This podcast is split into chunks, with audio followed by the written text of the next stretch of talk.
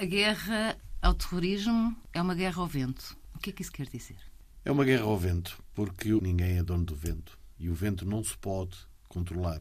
Mas o vento, quando é bem aproveitado, é aquele que nos move, que nos dá energia.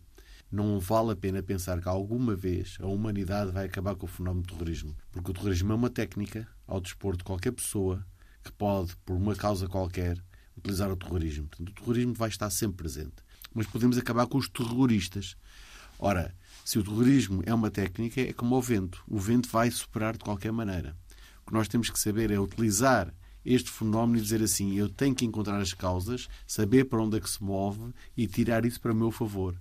E no caso do terrorismo, em regiões como em África, é identificar as causas, é identificar os problemas que estão na origem, saber que isto vai continuar a existir e arranjar técnicas, metodologias, políticas e estratégias para lidar com eles. As quatro coisas. É preciso uma técnica contra uma técnica, é preciso uma metodologia contra quem nos tenta alterar o sistema de vida, é preciso ter uma política de determinação coletiva e individual, quando eu digo individual do Estado e coletiva dos muitos Estados que lutam contra este mesmo fenómeno, e depois, finalmente, além de, de políticas, é preciso haver estratégia. Estratégia, então, já é algo que nós fazemos com, com, com, uma intensidade contra algo que identificamos que queremos vencer. E só nessa altura que nós podemos dizer que podemos não travar, não, não, não deter, mas conseguir mais ou menos lidar com uma guerra contra o vento. Foste o primeiro comandante da missão de treino da União Europeia em Moçambique. Criaste esta missão de raiz. Quais foram as principais dificuldades? Embora as dificuldades fossem muitas, não foram dificuldades que obrigassem a parar, havia muito boa vontade. E quando há boas vontades, tudo se consegue superar. Mas, naturalmente, que uma missão começa pelo princípio. Esta missão é uma missão da União Europeia, mas que nasce de uma missão de Portugal. E é Portugal, no domínio da cooperação, no domínio da defesa, que faz, junto com os moçambicanos, esta talvez tenha sido, para mim, o elemento fulcral quando as pessoas perguntam porquê correu bem. Correu bem porque nós sentámos ao lado dos moçambicanos e fizemos isto juntos. Ou seja, desde o primeiro minuto que perguntámos o que é que precisam, o que é que precisam de nós, como é que nós podemos ajudar. E desta maneira construímos uma solução. Portanto, na cooperação no domínio da defesa, o que é que foi? Foi dizer o que é que era fundamental. E Moçambique disse-nos para nós é fundamental termos forças rápidas de intervenção para poderem ir para Cabo Delgado melhor equipadas possíveis para poderem lidar com este tipo de situação. E Portugal disse: bom, nós temos uma, de facto, tido muito sucesso com uma tipologia de forças que chamam-se forças de reação rápida, que utilizamos com muito, muita eficácia no Afeganistão e agora toda a gente reconhece a eficácia destas mesmas forças que estão a ser utilizadas na República Centro-Africana. E dissemos aos moçambicanos: é isto que precisam. E os moçambicanos dissemos: é exatamente isso. Mas precisamos um bocadinho mais do que vocês estão a fazer. Precisamos de forças desta tipologia para atuar na terra, mas também no mar. Daí os fuzileiros. E o Ministério da Defesa português com o Ministério da Defesa moçambicano construíram uma base em que vamos formar forças de reação rápida de fuzileiros de comandos para utilizarem-se a mesma tipologia com controladores aéreos avançados para conseguir rapidamente ir para o terreno e fazer a diferença no terreno. As pessoas perguntam, mas como é que isto foi tão rápido? Porque já existe um lastro de confiança de 30 anos. E nós às vezes esquecemos que temos esta relação de confiança entre Portugal e Moçambique há 30 anos. Há 30 anos que há a cooperação técnico-militar entre Portugal e Moçambique. E, portanto, foi natural que uma relação transparente e enraizada entre duas pessoas que se respeitam como iguais, ou seja, duas entidades, Portugal e Moçambique, se fizesse este mesmo caminho. Isso foi conseguido em tempo recorde. Portanto, em dezembro de 2020, o Ministro da Defesa português está a falar com o Ministro da Defesa moçambicano, entram de acordo. Em janeiro, o Ministro dos Negócios Estrangeiros português, mas também a representação da União Europeia, vai a Moçambique e alarga o espectro de atuação dizendo ao governo moçambicano nós estamos disponíveis como Portugal, mas também estamos disponíveis como membros da, da, da, União Europeia e já agora Portugal, que está na presença da União Europeia, podemos ajudar naquilo que for necessário. E a União Europeia surge naturalmente dizendo está aqui uma boa iniciativa portuguesa, como é que nós podemos alargar a ambição desta iniciativa portuguesa? Portanto, a cooperação na domínio da defesa começou em março de 2021 e depois em setembro de 2021 a União Europeia pegou nesta iniciativa, alargou-a, criou-a e deu-lhe uma densidade que, que, que, que, tinha que fazer. Portanto, ao princípio, o que é que acontece? Quando eu lá cheguei, em setembro de 2021, éramos 10. E tínhamos tudo pela frente. Quando eu saí de lá éramos 120, 119, de 12 países diferentes. Quando lá chegámos éramos 10, éramos todos portugueses, éramos uma equipa pequena. Mas, embora o desafio e as dificuldades fossem muito grandes, a boa vontade existiu sempre. Fundamentalmente, do encontro com moçambicanos, volto a dizer, uma relação muito transparente, muitas coisas que nos dividem, mas depois o diálogo era constante. E depois a vontade de também trabalhar com quem está no terreno. A boa vontade do embaixador da União Europeia em Moçambique, do embaixador português em Moçambique, do embaixador dos Estados Unidos em Moçambique, da comunidade internacional, que levou-nos a começarmos a trabalhar juntos, também num espírito mais alargado, identificar a causa, o problema, o que é que Cabo Delgado precisa. E eu acho que o que venceu foi o pragmatismo foi nós, junto com os moçambicanos, arranjámos uma solução rápida, muito eficaz, para criar forças altamente móveis e que fossem exatamente aquilo que Moçambique queria para responder aos desafios do E já há forças dessas no terreno, formadas já, por já, já, já, já existem seis forças dessas. Portanto, houve duas logo que ainda feitas pela Cooperação no Domínio da Defesa Português, que é nessa altura que transitam depois desta responsabilidade para a missão da União Europeia, mas lá está. Portugal teve um aspecto único a fazer esta eh, cooperação inicial e depois Portugal, dentro da União Europeia, liderava o esforço destas forças. E essas duas forças, uma QRF, Força de Reação Rápida, do Exército e outra de Fuzileiros, ficaram prontas a 15 de outubro de 2021 e imediatamente foram para Cabo Delgado. A seguir, o segundo ciclo de treino terminou em março de 2022, também rapidamente foram para Cabo Delgado, e o terceiro turno, que acabou já em setembro de 2022, que também já foram projetadas para Cabo Delgado. Ou seja, as forças são criadas, são treinadas, também já são forças bem preparadas. Portanto, estamos a moldar barro que já tem muita qualidade. Nós temos os nossos formadores, os nossos comandos, os nossos fuzileiros a formar lado a lado com comandos e, e, e fuzileiros moçambicanos, também eles já formados. Isto dá uma empatia e uma eficácia para o combate muito grande, porque nós estamos sempre a receber do terreno o que é que está a acontecer. Exato. E adaptamos técnicas e procedimentos à melhor maneira de lidar com, este, com, com o fenómeno terrorista em Cabo Delgado fundamentalmente numa via, e eu acho que isto é extremamente importante. Não há segurança sem desenvolvimento, não há desenvolvimento sem segurança. E o que nós temos feito, em conjunto com os moçambicanos, é identificar como é que as forças vão para o terreno lidar com as populações. Não é só contra o terrorista, é com as populações. E estes soldados moçambicanos que têm ido da Marinha, do Exército, da Força Aérea de Moçambique, têm sido exemplares porque chegam lá e vão exatamente ter com as mulheres, com as crianças, com a escola, com os líderes locais e perguntar como é que eu posso ajudar. Eu estou aqui para combater o terrorista, mas estou aqui para garantir que a sua, sua criança vai à escola amanhã, que amanhã o mercado pode abrir. Onde é que é preciso fazer a estrada?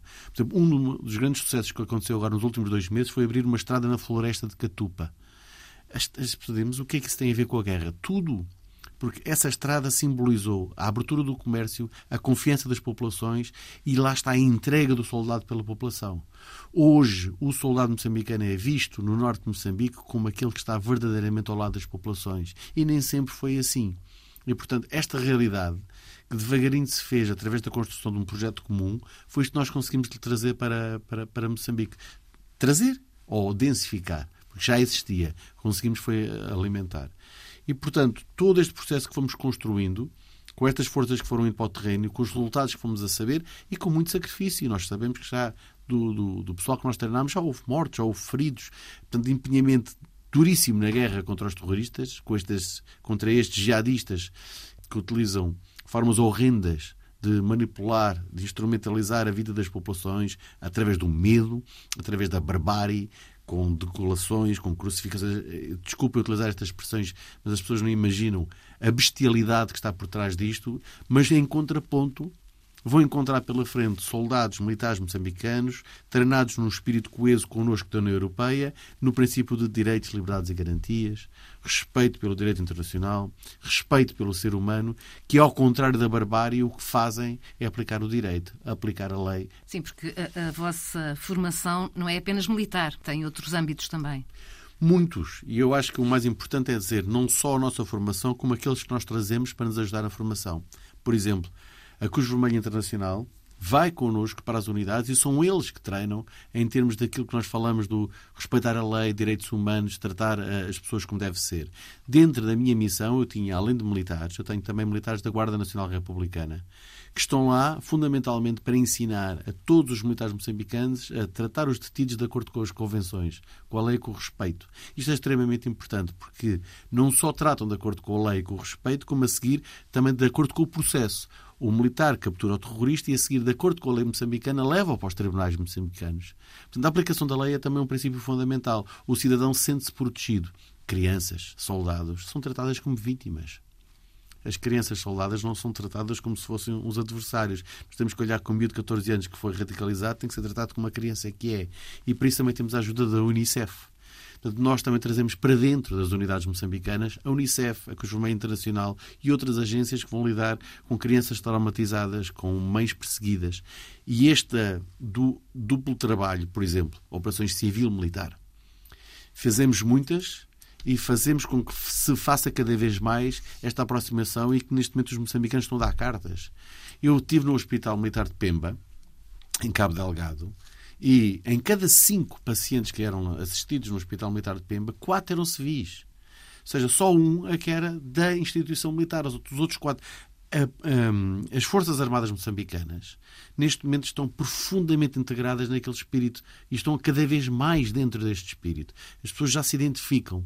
E isto é extremamente importante porque isto é o primeiro passo para uma identidade e uma resiliência da população face ao terrorismo, que não é mais do que o atentório da forma de vida das pessoas. O combate ao terrorismo passa. Hum pela base que é pela educação, mas também passa por, outros, por outras medidas. Defendes, por exemplo, a criação de forças de operações especiais militares e civis. Como é que se consegue conjugar isto? Isso é um dos problemas que nós temos que lidar hoje em dia com um mundo cada vez mais complexo. Há muitas entidades que estão no terreno e antigamente estas entidades estavam no terreno e não falavam umas com as outras. E isto é que se chama uma abordagem integrada. Se eu tenho empresas militares privadas, se eu tenho empresas de segurança, se eu tenho organizações não governamentais, se eu tenho militares, polícias e outros agentes da autoridade do Estado, e se nada disto for coordenado, o que é que eu tenho? Tenho uma sopa com muitos ingredientes, mas que ao não casarem com outra é como se eu tivesse a comer coisas diferentes. Isto não faz sentido. E o nosso sentido foi sempre trabalhar primeiro lado a lado entre nós, militares, e os uh, civis da União Europeia, trabalharmos de forma integrada. O embaixador da União Europeia em Moçambique, embaixador António Sánchez Benedito, espanhol, era quem dirigia a coordenação política da União Europeia. E eu estava com ele. Nós somos apenas um tijolo desta construção. A União Europeia uh, leva para o terreno nos próximos anos 428 milhões de euros de ajuda ao desenvolvimento, 100 milhões de euros de ajuda humanitária. E 89 milhões de euros de ajuda militar. Ora, isto não faz sentido ser tratado individualmente, tem que ser tratado em conjunto. E foi isso que nós fizemos. Permanentemente sentávamos à mesa a ver que, onde havia um esforço, por exemplo, para maior segurança de uma área, era no mesmo sítio onde se construiu uma escola e ao mesmo tempo onde se incentivava a haver mais emprego e ao mesmo tempo onde se incentivava a haver maior responsabilidade. Ora, se também lá está uma empresa privada de segurança também a fazer a segurança às suas instalações, eles também têm que ser trazidos ao diálogo. Não é uma questão de utilizar estes em desfavor desses que muita gente agora fala. Ah, de utilizar os militares privados e empresas militares de segurança para resolver este problema. Não, não, não, de todo. Pelo contrário, o que é preciso é ter a certeza que os equilíbrios de Estado, de grandes princípios de a deontologia ética de resolver um problema de segurança, passa por todos os atores que estão no terreno. Andámos a fazer um diálogo de surdos durante décadas e hoje em dia começamos a perceber que há formas de trabalhar juntos. E começa por ter reuniões abertas, e eu dou o exemplo de uma das coisas que nós começámos a fazer em Moçambique, e a primeira reunião fizemos ainda em novembro de 2021, que foi o que nós chamámos o P5, mais mais. E o que é que foi isto? É uma evidência, mas eu até me custa dizer isto, é uma evidência que foi, primeiro, União Europeia e os Estados Unidos da América, os maiores uh, doadores no terreno que estavam neste momento a ajudar as populações de Moçambique. Tinham que falar de forma coordenada, não é só falar por boas intenções. E então, iniciativa conjunta dos Estados Unidos, embaixador dos Estados Unidos, embaixador da União Europeia, foi criar uma primeira reunião, cinco, e porquê cinco? Os cinco países tinham missões no terreno. Quem é que tinha missões no terreno? Portugal, a França, o Reino Unido, que já não pertence à União Europeia, não é? os Estados Unidos da América e a União Europeia. Vamos juntar os cinco. Com quem? Com as Forças Armadas de Defesa de Moçambique, P5+. E com quem? Com quem está no terreno lá em cima em Cabo Delgado. O Ruanda e os países da SADEC, da, Organização Regional Sul-Africana, eh, liderada pela África do Sul naquela região. Sentámos à mesma mesa. Tivemos horas a discutir e fizemos isto mais ou menos de mês e meio, mês e meio, nas instalações do Quartel-General da União Europeia em Maputo. Sentávamos e discutíamos o que é que tu estás a fazer, o que é que eu estou a fazer e vamos lá fazer diferente. Portanto, não é só uma questão de coordenar e dizer o que é que cada um anda a fazer. Vamos lá fazer diferente. Alterámos modelos de treino, treinámos uh, pessoal diferente, investimos, vimos o que é que cada um estava a fazer e fizemos estas reuniões tanto ao nível político como ao nível militar. Uma parte é parte da defesa militar, outra parte é o que é preciso fazer em termos de projetos de desenvolvimento. E começámos a fazer isto regularmente e tem corrido muito bem. A última reunião, que eu já não estava lá, agora aconteceu em, em setembro, já foi em Cabo Delgado, foi em Pemba, que se juntaram todos a discutir o que é que se estava a fazer no terreno. Portanto, quando as pessoas começam logo por desistir de falar uns com os outros, porque é mais fácil falar de trabalhar sozinho. É mais fácil eu agarrar-me à minha linha de comando e não ouvir mais ninguém. O que é difícil é eu ter a humildade de ouvir e a humildade de mudar. Porque quantas vezes eu estou a fazer a mesma coisa que o do lado, e isso é quase às vezes criminoso a forma como nós gastamos mal os nossos recursos financeiros que são dados pelos contribuintes da União Europeia, num Estado como Portugal, de outros Estados como os Estados Unidos, e estamos a desbaratar recursos sem termos a inteligência de juntá-los por uma população tão necessitada como é a população africana em geral, neste caso em Cabo Delgado em particular. Ou seja, o dinheiro é fundamental que seja bem gerido, de forma transparente, de forma coordenada, de forma coaptada e sempre, sempre, sempre. E este é talvez o modo que eu comecei por falar e vou voltar outra vez, que eu estamos juntos, que é com quem está no terreno. E é um moçambicano que está em Macomia, que está no 5 Congresso, que está em Nangade, que está em Catupa, que está em toda a região de Cabo Delgado, que sabe o que é que é preciso para a sua população. E, portanto, achar que vem alguém de fora, que aterra num avião qualquer e que vem dizer aos moçambicanos como é que eles devem gerir o seu país, isto não faz não sentido nenhum. Moçambique é um Estado soberano, é um Estado democrático, tem liberdade de expressão, sabe conversar entre eles e sabe e tem seres humanos absolutamente dedicados. Portanto, nós só temos é que saber falar com quem está lá, com quem sofre, com quem fica. Como vê, eu estive lá um ano e agora estou de volta e já passou um ano, Susana, e agora eles continuam lá. Eh, temos que acreditar em quem lá está e fazer os nossos possíveis para apoiar quem está. Às vezes basta apenas a mudança de uma atitude. Quantas vezes? Quantas vezes? E a primeira atitude é ouvir. Ouvimos pouco. Ouvimos muito pouco. Uh, por tradição somos arrogantes, achamos que temos muitas experiências, que já fizemos muita coisa e a primeira coisa que fazemos quando é nem sequer deixar de falar, eu venho aqui trazer-lhe uma solução. A primeira coisa que a gente tem que fazer é sentar à mesa e dizer assim: o que é que se passa? E conseguir mentalmente a primeira coisa é apagar todos os preconceitos e as ideias que já trazemos e sentarmos ali com uma folha branca. E foi isso que nós fizemos. Nós chegámos lá e é verdade, eu falei do exemplo de Portugal tinha nas forças de reação rápida. Mas a primeira coisa que nós fizemos quando lá chegámos foi como é que vocês querem adaptar este tipo de forças à vossa realidade? E alterámos logo, no primeiro dia. Isto porquê? Porque nós estávamos a receber militares que tinham vindo de Cabo Delgado. Eles iam dizer como é que era. Um dos militares que foi comigo tinha comandado a primeira Força de Reação Rápida na RCA. E a seguir tinha feito uma missão dentro da missão da União Europeia. Um militar profundamente experiente. Ele chegou, sentou-se, começou a discutir com eles e no primeiro dia veio ter comigo e disse assim: Meu general, nós temos que fazer isto bem diferente do que estávamos a fazer na RCA. Infelizmente, não vou dizer que é uma atitude generalizada, mas as pessoas têm muita tendência a começarem a falar e ouvir pouco. E, e ouvir pouco e a ouvir com muita paciência. E ouvir aquilo que não queremos ouvir. Como, por exemplo, ouvir que vocês vieram para aqui com esta solução, mas isto não nos serve para nada. Temos que respirar fundo e ouvir, porque se calhar têm razão. E, portanto, nós também ao princípio vínhamos com uma série de ideias, vamos fazer isto, vamos fazer aquilo, e, e ouvimos. Eu Mas ouvi depois muitas a, vezes... a realidade no terreno é bem diferente. E temos que saber mudar. E eu ouvi muitas vezes o, o eu dou sempre o exemplo com quem eu trabalhava mais, que era o Sr. Almirante, chefe de Estado-Maior-General das Forças Armadas de Moçambique, a dizer-me: não é isso que eu quero. Ele é que sabe. Se não estou enganada, visitaste um campo de refugiados em Pemba. Sim, a cerca de 40, 50 km a norte de, de Pemba. Depois fui mais longe, depois ainda estive em Macomia, Quinto Congresso, ainda fui mais, mais, mais dentro de Pemba, portanto, bastante mais para norte. Mas esse campo de refugiados, para mim, foi uma surpresa Eu tive cerca de duas horas a falar com o chefe da aldeia, com mais algumas pessoas que ali estavam, e a primeira coisa que eu, que eu descobri foi aquele chefe da aldeia, aquelas pessoas que estavam à volta dele, algumas eram refugiadas e outras não, estavam em família. Isto foi muito estranho.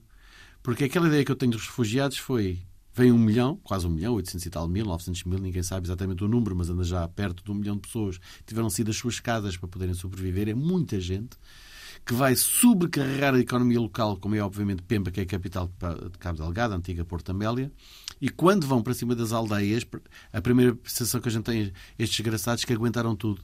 O que eu vi ali foi um chefe de aldeia extremamente orgulhoso das pessoas que chegaram e lá está o vento, a guerra ao vento. É utilizar o vento a favor. Ele, em vez de ver aquela invasão como algo que o via oprimir, não. O utilizou como uma oportunidade de desenvolver a economia local. E ele conseguiu arranjar ali uma, uma, um espírito cooperativo de lidar com os refugiados de metê-los rapidamente a trabalharem em favor da economia local, distribuir machambas, machambas são culturas locais, a agricultura, rapidamente conseguiu um reforço de escolas, fez uma, uma parceria com uma organização não governamental local para construir um liceu e estava, por exemplo, eu, eu vi ali com meus próprios olhos como a água corria. Ele conseguiu arranjar uns, caminhos de irrigação e de repente estamos a falar de uma população que passa de 200 pessoas para quase 10 mil ele conseguiu pôr água a funcionar, conseguiu pôr eletricidade nos sítios fundamentais, embora lhe faltassem ainda muitas coisas, e a, e a economia estava a fluir. Ele estava orgulhoso. Ele já não tratava as pessoas como sendo de fora, mas tratava aqueles refugiados como sendo dentro. Ou seja, eles não são da minha etnia direta, ou não são do meu grupo, mas são moçambicanos como eu, são de Cabo Delgado como eu, e neste momento nós acolhemos como irmãos. E depois falei com muitos dos refugiados que estavam ali, e a identidade era: estamos a ser bem tratados. As casas, o que eram? As casas eram caniço, barro, ou seja, terra que, que, é feita com água e que faz as paredes. Estamos a falar de casas rudimentares, mas casas eficazes. Viam-se crianças a, a, a, brincar, viam-se crianças a ir à escola. E isso faz pensar que, de facto, há qualquer coisa na, na, na mentalidade humana que é, isso é o ponto zero. Uh, muitas vezes as pessoas perguntam porquê é que há este tipo de, de confrontos? Pela desigualdade. Que é quando dois seres humanos são tratados de forma completamente diferente. Mas quando dois seres humanos são tratados de forma parecida, ninguém precisa que seja igual. Mas pelo menos que tenha, tenha a base do respeito. Foi isso que ali sentiu. A primeira preocupação que foi que as crianças, filhos dos refugiados, começassem por terem acesso às escolas que ali estavam. Isto é o princípio número um. E aí as pessoas sentem identidade, sentem pertença e já não vão sentir-se adesão, já não vão combater. Já não se sentem rejeitadas. Já não, não é? se sentem rejeitadas, sentem-se parte da solução pior coisa que nós podemos é alienar as pessoas, é fingir que elas são um peso, é tratá-las como elas fossem desnecessárias. Não, são. A demografia é fundamental para o crescimento económico de todas as regiões. E achar que uns são um peso e os outros é que, vão, é que estão a arcar com. Isso é um, um linguajar que em pleno século XXI não faz sentido nenhum. Também eh, visitaste uma ONG, não foi? Em Maputo? Só... Várias. Sim. Visitei em Maputo, no Chimoio, no Dong, na Beira. Uh, porque lá está. Uma coisa é ajudar, outra coisa é ajudar a ajudar. Eu utilizo muito esta expressão de ajudar a ajudar. Porquê é que eu acho, lá porque venho da União Europeia, lá porque tenho muita experiência, sou a entidade certa para ajudar as populações locais, quando nós descobrimos tantas vezes que há organizações não governamentais, organizações locais, que estão há anos a ajudar aquelas populações e que se estão a fazê-lo tão bem. Então, se eu tenho recursos, este não tem, porquê é que eu vou substituir-me àquela organização para fazer isto quando aquela já está a fazer bem? Não é preciso os louros. As pessoas às vezes andam à procura da tal selfie do momento que é eu vou dar aqui uns chocolates, eu vou fazer uma coisa, vou dar umas vacinas. Não, se há uma organização governamental que está há anos a lidar com o problema da malária naquela região, eu só tenho que chegar ao pé dessa organização e dizer o que é que eu posso ajudar. Eu dou o exemplo de uma delas, que foi no Chimoio, que era uma organização não governamental, Big Hand, Big Hand Org, acho eu, agora posso estar a dizer o nome mal, que fazia, o que é que fazia? Era ajudar na educação, fundamentalmente para as meninas, continuarem na escola para não se casarem aos 12 e 13 anos. Só isto. Portanto, se eu chegar lá e achar, é pá, também quero fazer isto, eu vou fazer a minha, o meu trabalho, eu vou, também vou criar aqui uma escola. Não. É, é perguntar ao pé deles. E foi isso que nós fizemos. O que é que vocês precisam? É, pá, se nos ajudassem aqui com os livros, com os cadernos, com umas coisas. Bem, seria ótimo se nos ajudassem a construir uma das salas de aula, porque já temos várias que estamos a construir, mas falta-nos o dinheiro para uma. Foi isso que fizemos. fomos atrás dos países que faziam parte da missão da União Europeia, neste caso da Áustria, e dissemos à Áustria: querem ajudar? Sim, claro. Então o que é que nós vamos fazer? Vocês não vão fazer nada, vocês vão dar dinheiro para ajudar esta, esta organização governamental, mas no dia em que a sala estiver inaugurada, vocês vão estar lá. E lá estavam eles no dia. Portanto, não há aquele mérito direto da Áustria construir uma sala, não. A Áustria contribuiu com 10 mil euros para ajudar a construir uma sala dentro de uma organização governamental que está a fazer a diferença para centenas, não vou dizer milhares, mas centenas de crianças naquela região que estão a ter escola que de outra maneira não tinham. E também construir uma cozinha, já agora. Uma organização não governamental em Maputo, que dá guarida a crianças e a mulheres vítimas de SIDA. SIDA é um flagelo em África, mas em Moçambique é um dos países mais atingidos. E nós fomos lá visitar. Eu fui lá em dezembro e tive com a senhora, que é uma senhora fantástica, que praticamente empenhou todo o dinheiro que tinha em ajudar aquelas mulheres. E ela sentou-me lá, lá está, a ouvir. O que ela me disse foi assim: Ah, nós, tra nós trazíamos comida e tal. A primeira vez que lá fomos, comida, roupas e tal, série de coisas, farinha. E achamos, achamos sempre que vamos ali fazer uma diferença, mas foi o que ela nos tinha pedido. E ela pediu-nos para irmos lá entregar e para falar. E ela sentou-me no meio daquelas senhoras todas e eu tive a ouvir as histórias da vida delas. Que é horrível. É horrível. São senhoras que eram meninas que foram traídas por muitas vezes pelo marido que não lhes disse que tinha sida, que sabiam e levaram-nos àquela situação. Então todas elas tinham um fresquinho de retrovirais e aquele fresquinho de retrovirais que os mantinha vivas, não é? Com aquilo faziam música. Eu estive ali sentado a ouvir as músicas delas, com delas e das crianças. Pois atrás vêm as crianças todas que também têm sida. E no meio estava uma árvore que tinha centenas de frascos vazios à volta da árvore. E eu perguntei o que é que são esses frasquinhos, não é? Cada frasquinho vazio era uma criança que tinha morrido, vítima da SIDA. E o que é que aquela senhora fazia? Uma, uma instituição pensada para 200 pessoas tinha mais de 5 mil a viver do, do dinheiro dela, do dinheiro que ela conseguia ganhar com pessoas como nós. Portanto, a mesma pergunta que uma pessoa faz, quer dizer, em vez de eu dizer assim, vou tratar, resolver, não. O que é que a senhora precisa? E ela disse-me: olhe, uma cozinha. Uma cozinha comunitária, mas uma cozinha como? A gente pensa logo com fornos bostes e com frigorífico. Não, era uma cozinha com forno a lenha, um espacinho. Fizemos contas uns 5 mil euros. Com 5 mil euros fazíamos uma cozinha comunitária para alimentar 5 mil pessoas. Era isso que ela queria. Então foi isso que nós fizemos. O mesmo país que eu há bocado falei que foi a Áustria, deu dinheiro o sucesso que faz, nós com pequenas coisas, lá está, estarmos lado a lado. E a diferença da palavra dada. Eu estive lá em dezembro e dissemos: sim, senhor, eu não venho cá só dar barritas de chocolate e farinhas e sacos e arroz. Não.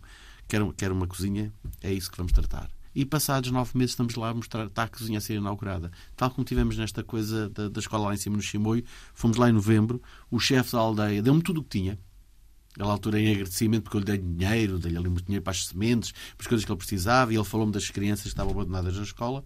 E, na altura, o, ele, para retribuir o dinheiro, deu-me tudo o que tinha, que eram dois pombos, para levar para a minha refeição.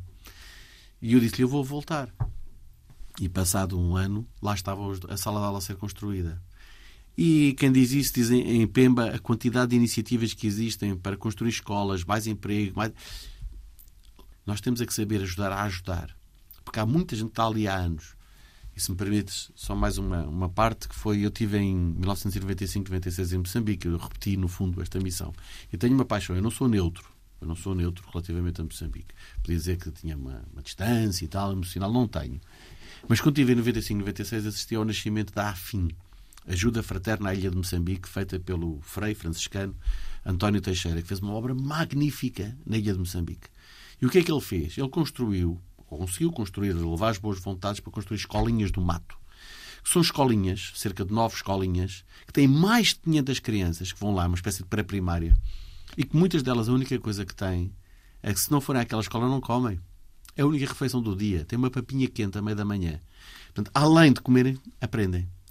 E depois a, escola tem muitas coisas, tem um, tem um colégio de São Francisco Xavier, que é um dos melhores colégios há na ilha de Moçambique, que educa muçulmanos ao lado de cristãos, através de, do Padre Adérito, que neste momento está no terreno. Assisti ao nascimento daquela obra em 1996 e agora voltei lá em 2022. E volta lá e vê que daquelas crianças que passaram, entretanto, já algumas chegaram ao governo de Moçambique. São engenheiros, são médicos, técnicos formados. Vale a pena ajudar a ajudar. Portanto, as pessoas que não têm dúvidas que isto funciona, isto funciona se nós tivermos a humildade de achar que não somos nós que nos substituímos aos outros, mas sim. Daí a razão também desta missão.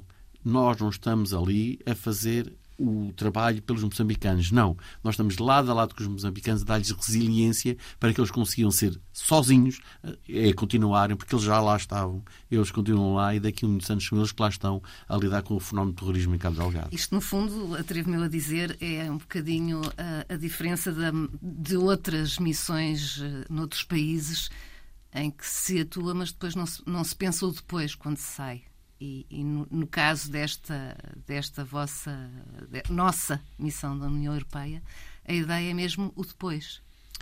Eu acho que nós levamos ali, eh, de facto, algumas mensagens traduzidas pelo ideal de um José Borrell, que é o número 2 da União Europeia, que também sonhou com esta missão, ou de, um, do, do, do, de quem pensou em Portugal. Mas eu talvez dava esta imagem. O presidente Marcelo Rebelo de Sousa, que foi visitar as forças da União Europeia uh, no Chimoio, em Catemo, quando lá chegou, alguém lhe perguntou se ele tinha saudades do passado, porque ele viveu lá, o pai dele tinha sido governador de Moçambique.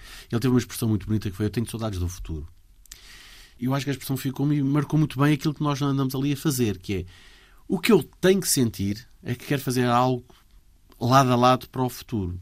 E esta talvez a atitude diferente que nós levamos ali. E nós, nós, União Europeia, nós europeus, porque nós europeus, de facto, comungamos de uma série de valores que não são nem mais fortes, nem melhores, nem mais importantes que as outras regiões do mundo. São disparados. E a maior ato de humanismo que podemos ter ali é chegar e humildemente ajudar quem lá está. Só isto. Brigadeiro General Nuno Lemos Pires, muito obrigada.